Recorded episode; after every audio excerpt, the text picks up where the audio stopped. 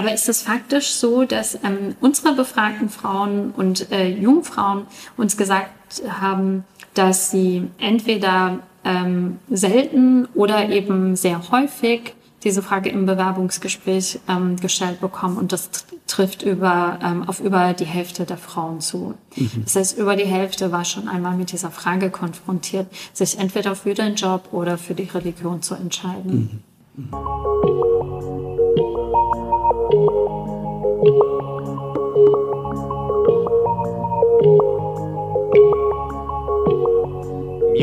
Sociology.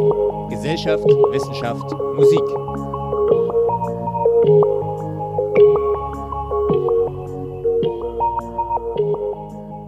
Hallo, ich begrüße euch zur ersten Folge dieses neuen Podcasts. Mein Name ist Daniel Kubiak und ich arbeite als Sozialwissenschaftler an der Humboldt-Universität und da befinden wir uns auch gerade, aber dazu gleich mehr. Dieser Podcast beruht auf einer relativ einfachen Idee und ich bin sehr gespannt, wie diese Idee aufgeht.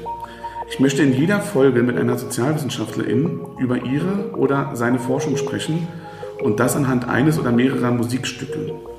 Mich interessiert also, was für Musik hören Sozialwissenschaftlerinnen und wie beeinflusst diese die jeweilige Forschung.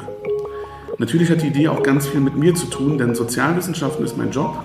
Ich forsche selbst in der HU Berlin und Musik ist mein ständiger Begleiter.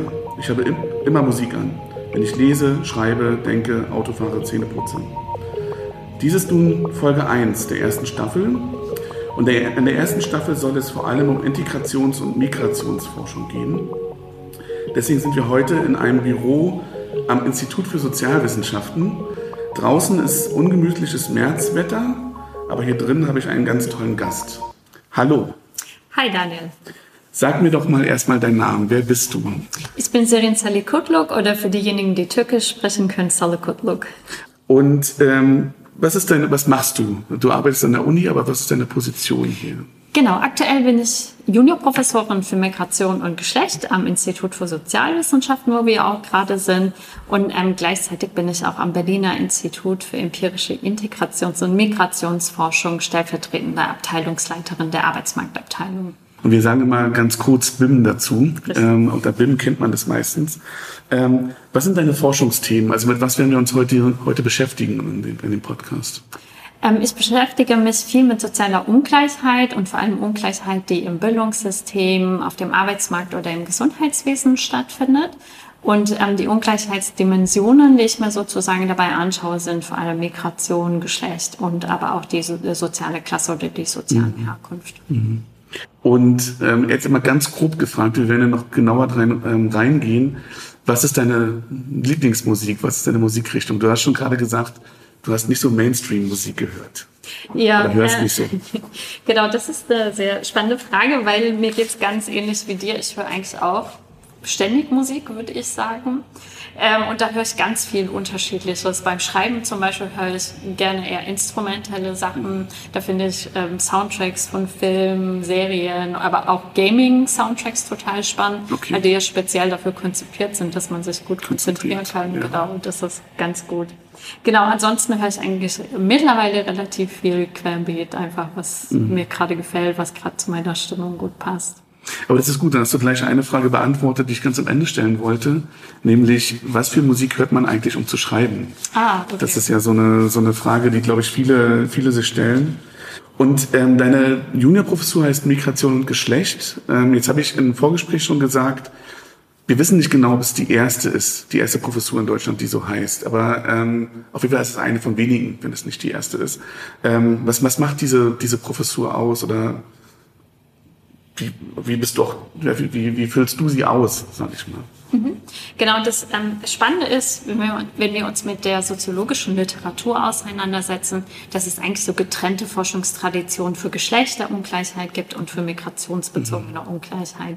Und das Spannende eben, was äh, bislang zumindest im deutschen Kontext noch nicht wirklich viel untersucht wurde, was passiert eigentlich, wenn ich mir speziell zum Beispiel die Lebenssituationen von Frauen mit Migrationshintergrund anschaue. Genau, und das sind ähm, so Schwerpunkte, die im Prinzip meine Forschung ein bisschen leiten. Ich versuche eben das, was wir bislang ähm, aus der Forschung schon wissen, aus diesen unterschiedlichen Kontexten zusammenzuführen und äh, eben etwas spezifischer und etwas differenzierter die Lebenssituation von Menschen zu erfassen. Und du kommst, ähm, das ist für Leute, die, also es ist ja ein Podcast, der heißt Music Sociology, das heißt, ähm, Leute, die das hier hören, hören das vielleicht auch, weil sie Soziologie interessant finden, dann wissen die das vielleicht, dass es diesen Kampf zwischen der quantitativen und der qualitativen Sozialforschung gibt. Und du kommst aus der quantitativen Tradition, das heißt, du bist die, die mit Zahlen arbeitet, ähm, Umfragen macht und dann äh, äh, dann sozusagen anhand von Zahlen arbeitest und daran Ergebnisse finden kannst. Genau. Also ähm, quantitative Forschung, so wie du äh, eben ganz richtig beschrieben hast, bedeutet, wir fragen oder wir sprechen nicht nur mit 10, 20 Personen, sondern wir versuchen eben statistische Zusammenhänge in unseren Daten zu erkennen und dafür brauchen wir dann schon eine relativ große Anzahl an Menschen, die uns genau. Fragen beantworten. Genau, und dafür bist du aus Mannheim nach Berlin gekommen. Das ist äh, immer so eine interessante Info, glaube ich, für Leute, die Soziologie. Ja, ja, das stimmt. Wenn ihr euch fragt, erste Folge, ähm, was die Geräusche im Hintergrund sind, ähm, wir sitzen hier in einem Büro und wir gucken auf die Berliner Stadtbahn. Das heißt, hier fahren die ganze Zeit S-Bahnen und Regionalzüge vorbei. Einfach, falls ihr euch fragt, was das, was diese Geräusche sind. Ich glaube, wir glauben, dass man die jetzt hört. Und du hast, ähm, so funktioniert dieser, soll dieser Podcast funktionieren. Du hast einen Song mitgebracht. Welchen hast du mitgebracht? Und äh, vielleicht kannst du auch gleich sagen, warum. Mhm. Genau. Ähm, also der erste Song, den ich mitgebracht habe, ist von R.E.M., der heißt Losing Your Religion. Und der hat mich ähm, inspiriert in der Wahl ähm, eines Titels für ein Forschungsprojekt, was ich vor zwei Jahren ähm, geleitet habe. Das war ein Projekt, das im Rahmen des nationalen Diskriminierungs- und Rassismusmonitorings gefördert wurde. Und da habe ich mich ähm, gemeinsam mit KollegInnen mit der Frage von antimuslimischer Diskriminierung auf dem Arbeitsmarkt beschäftigt. Und ähm, wir haben das Projekt Showing Your Religion genannt, also sehr nah am hm. Original des äh, Musiktitels sozusagen. Genau, und ähm, das, deswegen fand ich es ganz passend. Also tatsächlich wurde der Projekttitel von dem REM-Song inspiriert. Genau, ich finde das, das finde ich ähm, total super. Deswegen finde ich auch total schön, dass du der erste Gast bist, weil meine, meine, ähm, meine Motivation für diesen Podcast war ja zu sagen, Musik beeinflusst unsere Forschung.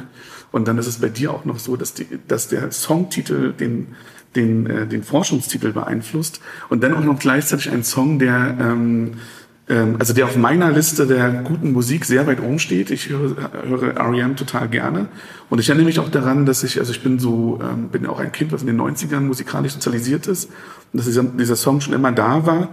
Ich habe recherchiert, ähm, also ich glaube, es ist einer der größten Rocksongs, die man so kennt und ich hab, wir haben hab recherchiert, der Song ist im Februar 1991 rausgekommen und das Album, auf dem der Song ist, ist am 12. März rausgekommen und wir treffen uns hier am 7. März. Das heißt, perfekte Zeit, ähm, um über diesen Song zu sprechen.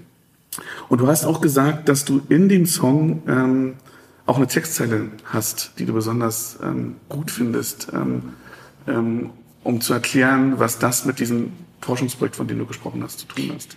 Genau, also ursprünglich war, wie gesagt, der Titel vor allem spannend ähm, mhm. oder eine Inspirationsquelle.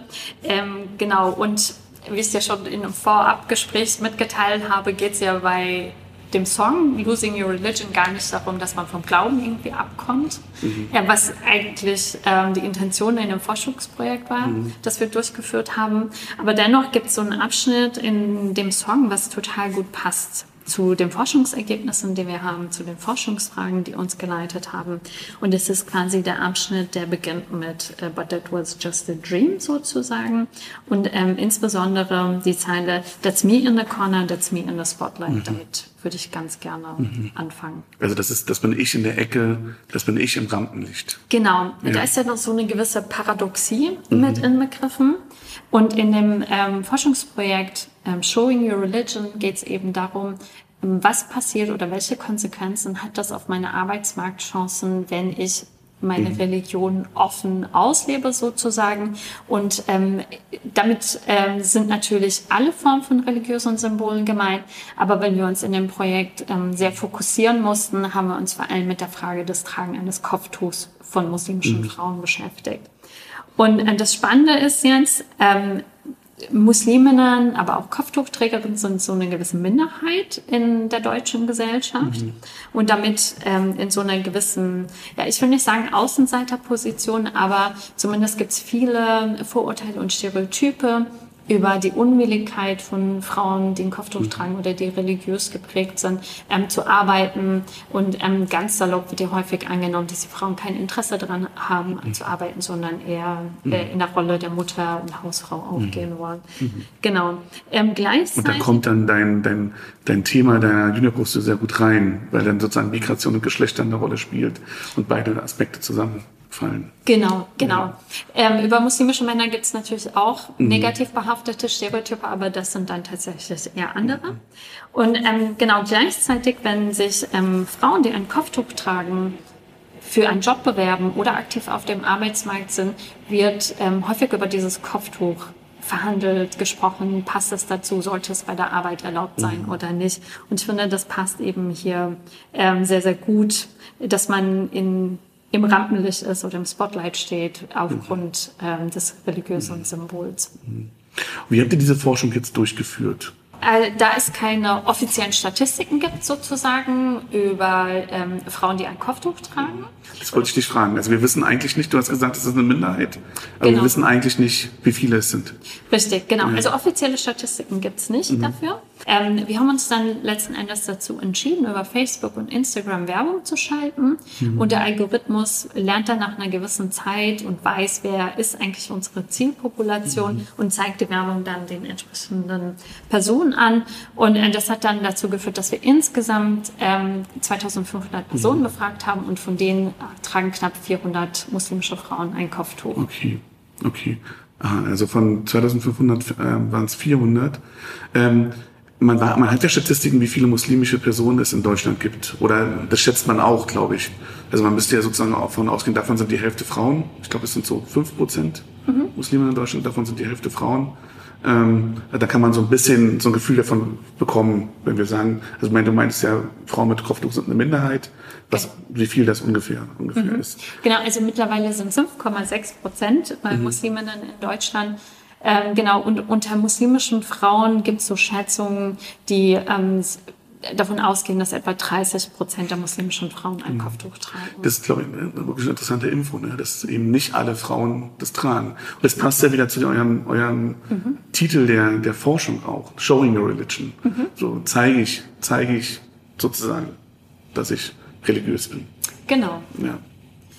Und ihr habt es ja jetzt, ähm, also die Befragung, die, der Inhalt der Befragung war ja Jobs, Jobchancen. Mhm. Also ich glaube, was mache ich in Bewerbungsgesprächen? Das war letztendlich die, die Fragen, die ihr gestellt habt. Unter anderem, ja. genau. Also wir haben viel zu Diskriminierungserfahrungen in der Vergangenheit mhm. ähm, abgefragt, ähm, welche Formen oder auf welche Art Personen Diskriminierung erlebt haben.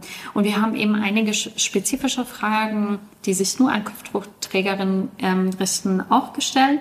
Und eine davon war zum Beispiel, wie häufig es ihnen passiert ist, dass sie im Rahmen eines Bewerbungsgesprächs mhm. gefragt wurden, ähm, wenn sie jetzt den Job bekommen, sind sie bereit, ihr Kopftuch abzulegen mhm. für die Arbeit.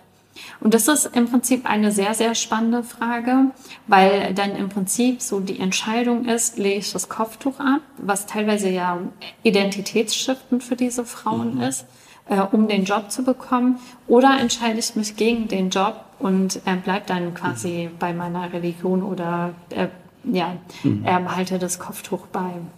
Darf man das fragen eigentlich? Ist das nach Arbeitsrecht erlaubt? Ähm, eine sehr interessante, aber schwierige Frage. Mhm. Ähm, da bin ich auch absolut, äh, da habe ich nicht die juristische Expertise ja. dafür. Aber ähm, wir wissen ja, dass, ähm, dass der europäische ähm, der Europäische Gerichtshof zum Beispiel ja auch ähm, anerkannt hat, dass unter bestimmten Umständen ArbeitgeberInnen verlangen können von ihren Mitarbeitenden, dass sie ähm, kein Kopftuch tragen, beziehungsweise mhm. keine größeren religiösen Symbole mhm. auf der Arbeit zeigen dürfen. Mhm. Da gab es ja jetzt auch ganz aktuell eine Entscheidung in Berlin, wenn ich mich richtig erinnere, ob man auch tragen darf. Genau. Ähm, da geht es, glaube ich, vor allen Dingen um LehrerInnen oder Beamtenverhältnisse. Mhm. Genau, das Neutralitätsgesetz in Berlin, ähm, das soll jetzt aufgehoben werden. Und äh, das schafft dann natürlich auch eine gewisse institutionelle Hürde für Frauen, die ein Kopftuch tragen, ab, die eben gewisse Jobs, wie zum Beispiel ganz klassisch ähm, als Lehrerin nicht arbeiten durften mit einem Kopftuch. Mhm. Und ähm, ich habe zum Beispiel eine sehr gute Freundin, die Lehrerin in Hessen ist. Mhm. Und die handhabt es so, dass sie zur Schule mit ähm, Kopftuch fährt, vor der Schule im Auto ihr Kopftuch abzieht, zur Schule geht, in Unterricht abhält und dann quasi aus dem Unterricht herausgeht, im Auto wieder ihr Kopftuch mhm. anzieht und ähm, genau. Das und das ist dann eigentlich losing your religion. Also für den Moment die Religion ablegen. Äh, genau. Also, Oder sie irgendwie anders ausgestalten. Genau, also nicht ja. vollständig ja. losen oder verlieren ja. sozusagen, ähm, aber zumindest genau für, für eine gewisse Zeit dieses religiöse Symbol dann nicht mehr tragen. Was, was sagen denn eure Zahlen da? Also konntet ihr das rausfinden, ob ähm, die Frauen sich dann auch entscheiden, das Kopftuch abzulegen? Mhm. Genau, also unsere Ergebnisse, wir können natürlich überhaupt keine, äh, keinen Anspruch auf Repräsentativität legen, mhm. einfach weil wir das nicht mit offiziellen Statistiken mhm. abgleichen können. Aber ist es faktisch so, dass ähm, unsere befragten Frauen und äh, Jungfrauen uns gesagt haben, dass sie entweder ähm, selten oder eben sehr häufig diese Frage im Bewerbungsgespräch ähm, gestellt bekommen und das trifft über, ähm, auf über die Hälfte der Frauen zu. Mhm. Das heißt, über die Hälfte war schon einmal mit dieser Frage konfrontiert, sich entweder für den Job oder für die Religion zu entscheiden. Mhm. Mhm. Wir haben was vergessen. Ähm, wir wollten uns den Song nämlich auch anhören. Und vielleicht ähm, hören wir noch einfach noch mal ganz kurz ähm, in den Song rein. Du meintest ja, dass es vor allen Dingen um diese Textzeile geht. Ich glaube, die auch ähm, jeder, der diesen Song kennt, auch sofort ähm, vor Augen hat. That's me in the corner, that's me in the spotlight. Wir hören einfach mal kurz rein.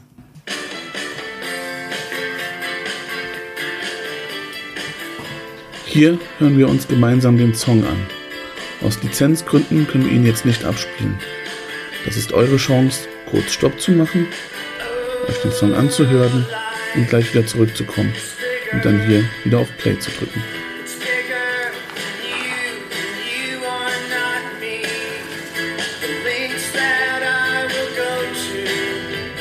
Ich mache mal hier aus, weil ich dachte nämlich, ähm, also da war jetzt die Texte da drin mit That's me in the corner, That's me in the spotlight. Und ich dachte, dass du auch interessant findest in dem, in dem Lied ähm, Trying to keep up with you and I don't know if I can do it.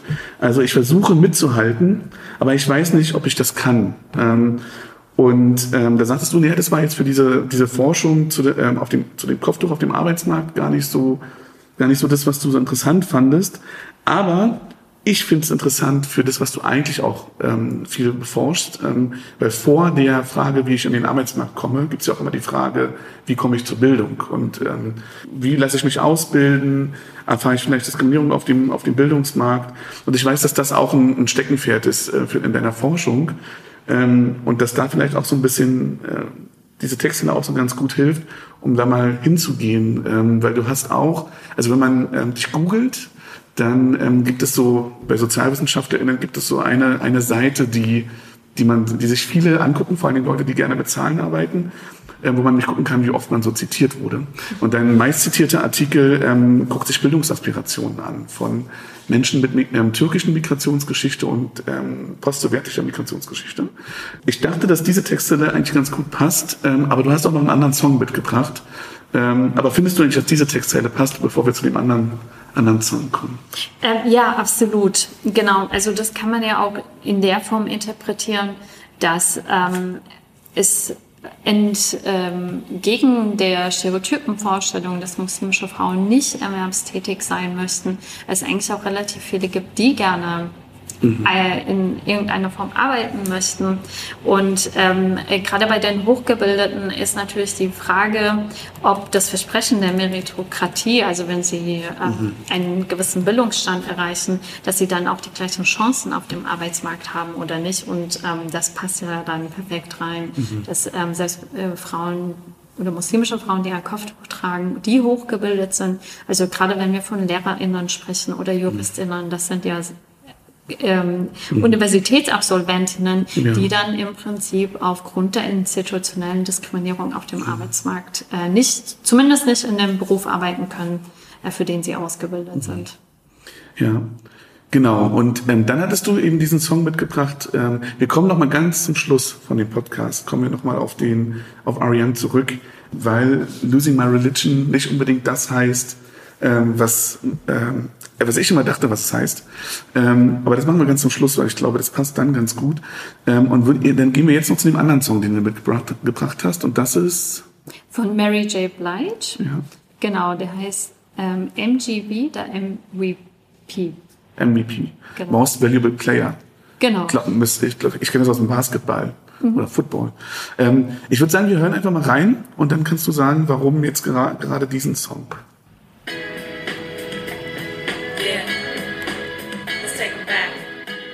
Hier hören wir uns gemeinsam den Song an. Aus Lizenzgründen können wir ihn jetzt nicht abspielen. Das ist eure Chance, kurz Stopp zu machen, euch den Song anzuhören und gleich wieder zurückzukommen und dann hier wieder auf Play zu drücken.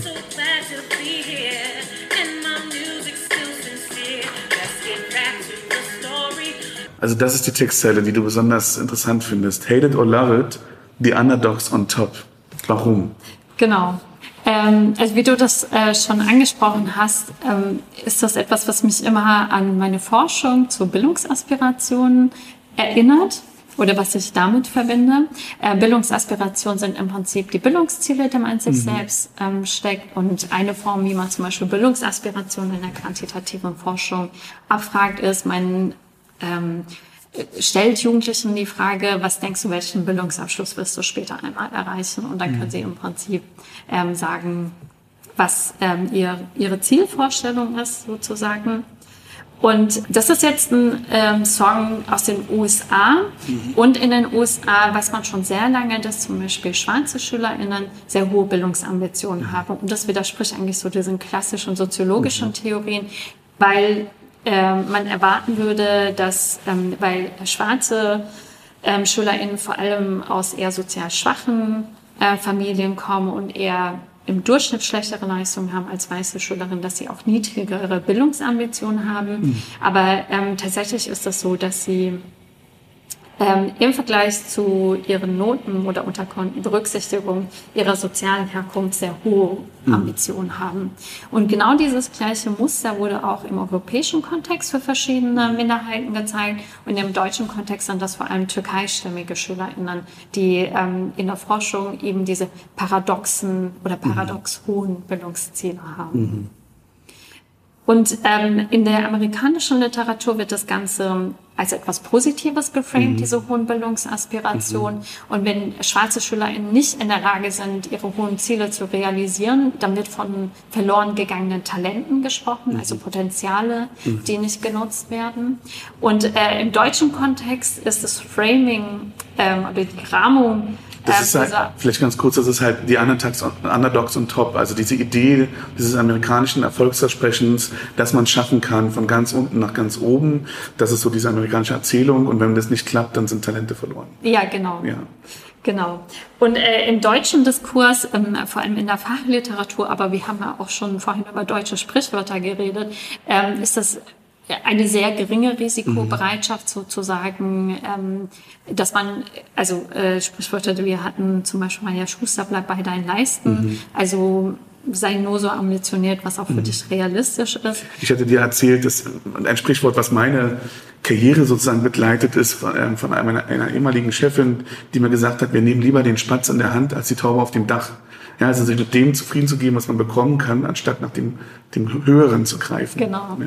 Genau. Und ähm, in der deutschen Fachliteratur wird zumindest auch von einer Optimismusfalle gesprochen mhm. unter Minderheiten, die eben hohe Ambitionen haben, ähm, mit der Argumentation, dass es sie ablenkt von sicheren Bildungsfaden mhm. sozusagen. Also das ist für türkeistämmige SchülerInnen zum Beispiel besser wäre, dass sie den Hauptschulabschluss oder den Realschulabschluss machen und danach eine berufliche Ausbildung anfangen, statt jetzt zu versuchen, mhm. äh, das Abitur zu erreichen, um dann ein Hochschulstudium mhm. aufzunehmen.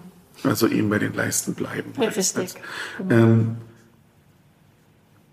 und ich meine, du guckst dir dabei auch Diskriminierung an. Also auch in dem Fall wieder Diskriminierung an, oder? Ähm, also ähm, was sind sozusagen die Mechanismen, die dazu führen, dass das dann am Ende sozusagen, also weil Aspirationen heißt ja nicht gleich tatsächlicher Bildungserfolg. Richtig. Und ich glaube, da gibt's auch, da gibt's auch ein Paradox. Und kannst du so, hast du Mechanismen gefunden, warum das so ist? Äh, also ich habe mich vor allem ähm, eher mit der Frage beschäftigt, wie kommt es dazu, dass mhm. diese unrealistisch hohen oder mhm. vermeintlich unrealistisch hohen Bildungsaspirationen ähm, in äh, zugewanderten Familien vorherrschen. Ähm, aber es gibt auch andere ähm, Kolleginnen, die sich zum Beispiel anschauen, welche Rolle Diskriminierung mhm. ähm, für die schulischen Leistungen von ähm, türkeistämmigen Schülerinnen eine Rolle spielt.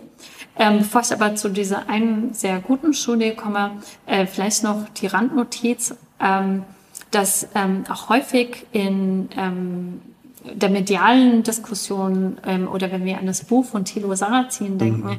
ähm, der behauptet, dass äh, Musliminnen ähm, oder ein gewisser Bildungsunwille bei muslimischen Familien herrscht. Mhm. Und wir haben auch bei Lehrkräftebefragungen sehen wir, dass sie davon ausgehen, dass äh, muslimische Eltern äh, mhm. nicht den Wert der Bildung verstehen. Mhm. Aber die Forschung zeigt genau das Gegenteil, nämlich dass sowohl die Eltern als auch ihre Kinder eigentlich sehr hohe Bildungsmotivation mhm. haben. Und da scheint das irgendwie so ein Mismatch zu geben zwischen dem, was äh, tatsächlich die Familien bzw. die SchülerInnen wollen und das, was äh, von Lehrkräften oder allgemein von der Gesellschaft ähm, wahrgenommen wird. Genau, und ähm, es gibt eine ähm, sehr interessante Studie, auch das wurde mit etwas kreativeren Daten, experimentellen, mhm. äh, nicht experimentellen, aber ähm, außergewöhnlichen Daten ähm, erfasst. Äh, da sind Kolleginnen von mir in Schulklassen reingegangen und haben ähm, Unterrichtseinheiten aufgezeichnet. Das war am Anfang der ersten Klasse. Mhm. Ähm, die Lehrkräfte hatten die Sch Schülerinnen erst bekommen, erst kennengelernt und dann sollten sie für jede Person eine Leistungserwartung mhm. abgeben. Nach dem ersten Tag. Äh, sozusagen. Ja. Also äh, die kannten sie noch nicht so gut. Mhm. Und dann ähm, wurde eben äh, beobachtet, wie die äh, Lehrkraft-Kind-Interaktion ist und äh, dann am Ende auch geschaut, was für einen Effekt diese Leistungserwartungen der Lehrkräfte auf die Leistungen der SchülerInnen haben.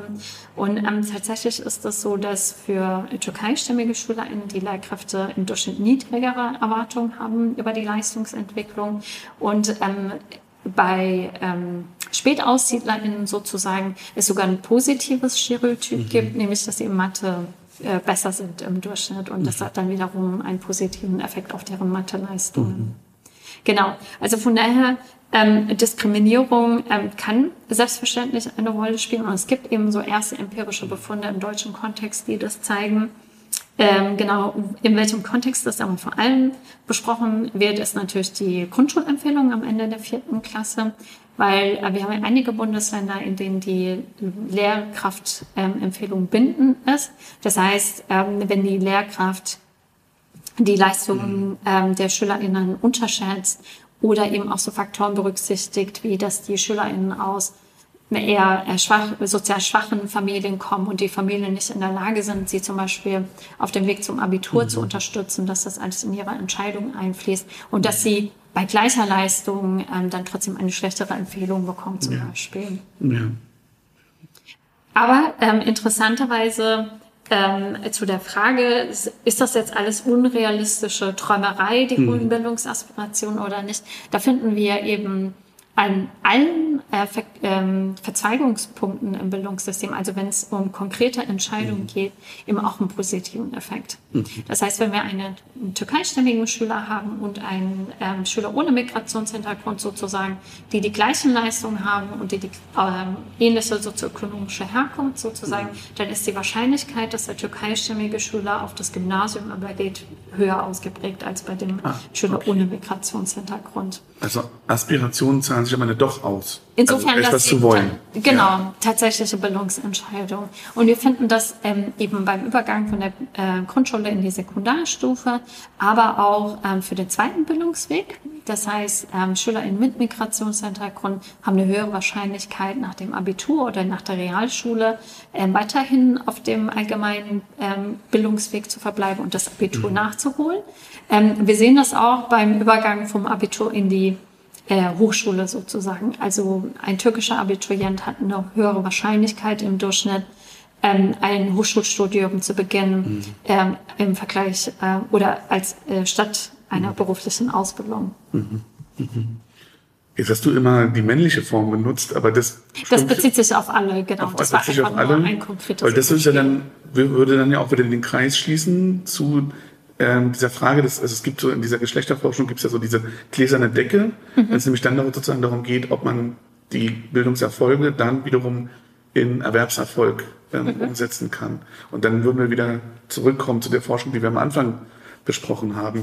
Was, ja, was ich ja auch interessant finde, ist ähm, Mary J. Blige ist ja selber so eine ähm, Figur im Musikgeschäft, die diesen, diesen Weg irgendwie vom Underdog und the Top geschafft hat. Genau, ähm, den Song haben eigentlich äh, original The Game und 50 Cent Mhm. aufgenommen sozusagen und das ist jetzt eine Coverversion oder eine Remix-Version. Weißt du eigentlich, von wann der ist? Ähm, Ist das, ich weiß gar nicht. das ist so Nullerjahre wahrscheinlich. Wahrscheinlich, ja. Ja. Ähm, Habe ich jetzt gar nicht im Kopf. Genau, und ähm, ich persönlich bevorzuge eben die äh, Version mit Mary J. Blige mehr, einfach weil sie eine Frau ist und weil ich äh, da wahrscheinlich einfach auch mehr Verknüpfungspunkte sehe und ich finde es einfach ganz schön, wie sie so ihren Weg im Musikbusiness beschreibt und dass es Leute gab, die ihr gesagt haben, du wirst es nicht schaffen, äh, vor allem eben als Frau im Hip-Hop-Geschäft. Ähm, genau, und äh, sie eben beschreibt, dass sie es trotzdem geschafft hat und dass es eben auch so persönliche Schicksalsschläge gab, die sie resilienter gemacht haben. Und ich glaube, Resilienz ist eben auch so ein ähm, etwas, ein sehr starkes Instrument oder eine sehr starke Ressource, die eben, wenn man Diskriminierungserfahrungen macht im Bildungssystem oder auf dem Arbeitsmarkt, ähm, sehr hilfreich sein kann. Also sie ist eigentlich eine der ersten, die in diesem Geschäft so, so erfolgreich waren ähm, ähm, und immer noch sind. Und dann sind Leute nachgezogen. Also sie ist in gewisser Weise auch ein Role Model, glaube ich, glaube ich, für viele. Die es ja wahrscheinlich auch braucht. Also sowohl auf dem Arbeitsmarkt als auch in Bildung braucht es, glaube ich, auch immer die, die irgendwie da sind und man kann, man sieht, aha, okay, die sind so ähnlich wie ich. Ich kann da auch hinkommen. Äh, Was, glaube ich, für diese Frage nochmal interessant wäre von Kopftuch tragen als Lehrerin. Dass es wahrscheinlich, also sozusagen möglicherweise kontraproduktiv ist für Mädchen, wenn sie nie mit LehrerInnen mit Kopftuch ähm, in Kontakt kommen. Ja, das stimmt. Also Repräsentation ist ja, Ja. einfach wichtig, das wissen wir ja schon. Und ähm, äh, auf jeden Fall, also wenn ich sehe, da ist eine Frau, die ein Kopftuch trägt und Lehrkraft ist, äh, dann hat sie ja im Prinzip diese gläserne Decke Genau. zumindest gewissermaßen durchgebrochen. Genau. Ja. Genau, dann arbeitet sie. In Berlin, glaube ich, ist man nicht immer verbeamtet. Ähm, da gab es ja mal eine Phase, wo man das nicht ist, aber im Normalfall ist man verbeamtet und ist dann in einem relativ privilegierten Job. Und jetzt ist es so, um den Bogen wieder zu schließen, dass wir beide erst zur Recherche für heute offensichtlich, also bei mir ist die Quelle Wikipedia, bei dir wahrscheinlich auch, weiß ich nicht. Also bei mir ist die Quelle Wikipedia. Wir haben festgestellt, dass losing my religion gar nicht bedeutet, dass man seine Religion verliert. Also ich habe mich auch immer gefragt, also als ich mir den Text angeguckt habe, was hat das jetzt mit Religion zu tun, sondern losing my religion ist eigentlich ein Südstaaten-Dialekt aus den USA und ist sowas wie ich bin fertig damit, ich bin, ich bin wütend, ich bin fertig mit dieser Sache. Und habe mich aber auch gefragt, ob das nicht auch eine interessante Metapher für diese Forschung ist, die du machst, weil die Frage auch so ein bisschen ist, äh, man hat hohe Aspirationen, ähm, man stößt vielleicht irgendwann an diese gläserne Decke, man kommt nicht so weit, wie man wollte, man muss vielleicht wichtige Dinge, einem wichtige Dinge ähm, ablegen, jetzt im Falle des Kopftuchs, um den nächsten Schritt gehen zu können. Und ob das nicht auch irgendwie eine schöne Metapher ist, ähm, auch einige Leute auch also ich kenne aus dem Unibetrieb kenne ich Beispiele, ähm, die sagen, okay, dann bin ich halt fertig damit und gehe entweder raus oder ändere, ändere mich halt. Aber genau, also vielleicht findest du die Metapher auch so gut. Ähm, ja, tatsächlich. Ich habe im Rolling Stone äh, Ah, ein Interview okay. gelesen mit dem Lied, äh, Sänger und die der bessere das. Quelle. Aber zumindest wissen wir, dass das stimmt, was auf Wikipedia steht. Genau. Ähm, doch, auf jeden Fall passt das ja auch ganz gut, weil diese Nase voll davon haben, von der Diskriminierung Mhm. zum Beispiel, oder dieses frustriert sein und dann sich für das eine oder für das andere entscheiden zu müssen. Das passt ja auch wirklich ähm, auch einfach sehr gut zu den Lebensrealitäten. Und ähm, ich kenne auch eine Professorin ähm, aus der Soziologie, die sich irgendwann entschieden hat, das Kopftuch abzulegen, nachdem sie ähm, eher individuelle Diskriminierungserfahrungen gemacht hat und meint, dass zum Beispiel seitdem äh, ihre Lehrevaluationsbewertungen deutlich höher sind als vorher. Ähm, aber die Sachen mit Diskriminierungserfahrung, zumindest so wie wir ähm, sie in unserer Studie gemessen haben, da geht es ja immer um subjektive Diskriminierungserfahrung. Und ähm, das muss nicht bedeuten, dass die Personen tatsächlich objektive Diskriminierung mhm. erfahren haben. Das ist dann eben sehr schwer, das im Rahmen von mhm. Befragungen zu erfassen. Mhm. Weil dann müsste man die PersonalentscheiderInnen fragen. Genau. Und die würden, also da braucht man schon sehr gute gute Tools, um, um mhm. das herauszufinden, weil die sehr wahrscheinlich nicht in einem Interview sagen würden, ja, na klar, habe ich die nicht eingestellt, weil. Genau, ja. genau. Also ähm, da, da sprechen wir von sozialer Erwünschtheit genau. sozusagen, dass ähm, Personen Einstellungen oder Verhaltensweisen, die nicht erwünscht sind, eher nicht zugeben bei Befragungen. Und da gibt's aber zum Beispiel ähm, ein ganz tolles Experiment von Doris Weichselbaumer. Mhm. Ähm, die hat Bewerbungsunterlagen mhm. an unterschiedliche Firmen geschickt und hat dabei äh, sowohl den Namen variiert, einmal heißt ihr die Person, die die Bewerbung abschickt, Sandra Bauer mhm. und einmal Medium Öztürk. Und bei Medium Öztürk hat sie auf dem Bewerbungsfoto quasi auch nochmal variiert, ob sie ein Kopftuch trägt oder nicht. Mhm. Es ist ähm, quasi immer die gleiche Person, die auf dem Bild zu sehen ist. Einmal heißt sie Sandra Bauer, einmal Mariam Öztürk und einmal hat Mariam Öztürk sozusagen ein Kopftuch an. Und ähm, genau, da würden wir sagen, ähm, wir, wir schauen dann, wie viel oder ähm, wie viel Rückmeldung kommt auf welche Bewerbung sozusagen. Mhm. Und äh, Mariam Öztürk, die ein Kopftuch trägt, muss sich 4,5 mal so häufig wie Sandra mhm. Bauer oder im Vergleich zu Sandra Bauer bewerben, um die gleiche Anzahl an Rückmeldungen zu bekommen. Mhm. Und das wäre im Prinzip ähm, das, was wir als objektive Diskriminierungsmessung sehen werden. Mhm. Und das spiegelt dann auch sozusagen das wieder, was ähm, Frauen, äh, die ein Kopftuch tragen, auch erfahren, sozusagen, was wir aus anekdotischer Evidenz wissen, dass sie viel mehr Bewerbungen abschicken müssen, ähm, mehr bessere Leistungen zeigen müssen, um eben als ähm, gleichwertig angesehen zu werden. Mhm. Ist das nicht das, was ihr auch in dem Forschungsprojekt macht, was, du, was ihr gerade macht mit Max? Ähm, genau. Maximilian Sprengholz? Genau. Ähm, es gibt quasi ein Nachfolgeprojekt von Showing. Your Religion, das ja. ähm, heißt passenderweise Seeing Your Religion. Ja. genau. Und da wechseln wir die Perspektive von den Betroffenen auf diejenigen, die sozusagen die diskriminierenden AkteurInnen sein können, mhm. nämlich ArbeitgeberInnen und KundInnen.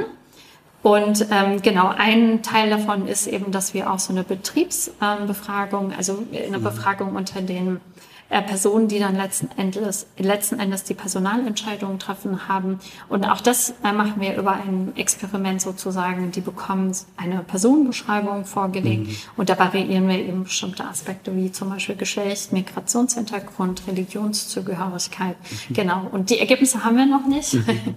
und sind gespannt, was dabei rauskommt. Genau. Die Ergebnisse können wir dann vielleicht in einem zweiten, in einer zweiten Folge Podcast mit Serien ähm, dann hier bei Music Sociology ähm, rausfinden und dann dann wieder neue Musik dafür überlegen, ähm, die dann ähm, äh, vielleicht dazu ganz gut passen könnte zu den Ergebnissen. Wir sind am Ende von dem Podcast. Eigentlich hätte ich jetzt gefragt, welche Musik hörst du, während du schreibst, aber das hast du am Anfang schon beantwortet. Gaming-Musik. Aber das ist eine neue Antwort, ehrlich gesagt. Das habe ich so noch nicht gehört. Genau. Also, also ich kannte Soundtracks, ähm, mhm. das mache ich auch viel. Ähm, und generell immer englischsprachige Musik, aber Gaming-Musik äh, mhm. ist ein guter Tipp vielleicht. Genau, die ist ja so konzipiert, dass man ja. ähm, extrem fokussiert und extrem konzentriert ist, deshalb passt das ganz gut. Und ähm, übrigens habe ich auch in der Biografie von Stephen King gelesen, dass er auch beim Schreiben Musik hört. Mhm. Da war ich ganz beruhigt, weil ich immer gehört habe, äh, dass Leute mir sagen, ich kann gar nichts hören beim Schreiben, ich muss also Musik lenkt mich ab, ich kann mich nicht konzentrieren, aber mhm. dann dachte ich, na gut, wenn Stephen King das macht, dann ja. kann ich so weitermachen. Ja, ich kenne das bei mir so, dass ich tatsächlich auch zu unterschiedlichen ähm, Stand des Textes auch unterschiedliche Musik. Also wenn ich anfange, brauche ich eher ruhige Musik. Mhm. Aber wenn ich in so einem Prozess bin, wo es fertig werden muss, mache ich manchmal auch Rammstein an und das funktioniert. ähm, ähm, aber dazu vielleicht in der nächsten Folge dann mehr.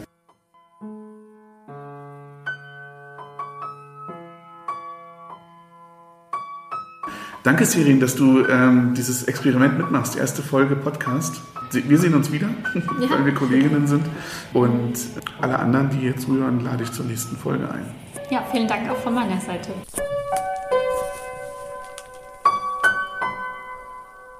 Ihr hörtet Music Sociology. Produktion, Idee und Moderation André Knabe und Daniel Kubiak. Die Musik wurde entworfen von André Knabe und Kolja Raffot. Das Design wurde entworfen von Heike Aßmann. Diesen Podcast hört ihr auf allen gängigen Podcast-Formaten. Wenn ihr keine Folge verpassen wollt, dann abonniert diesen Podcast. Für Kritik und Lob könnt ihr uns jederzeit schreiben. Bis zur nächsten Folge.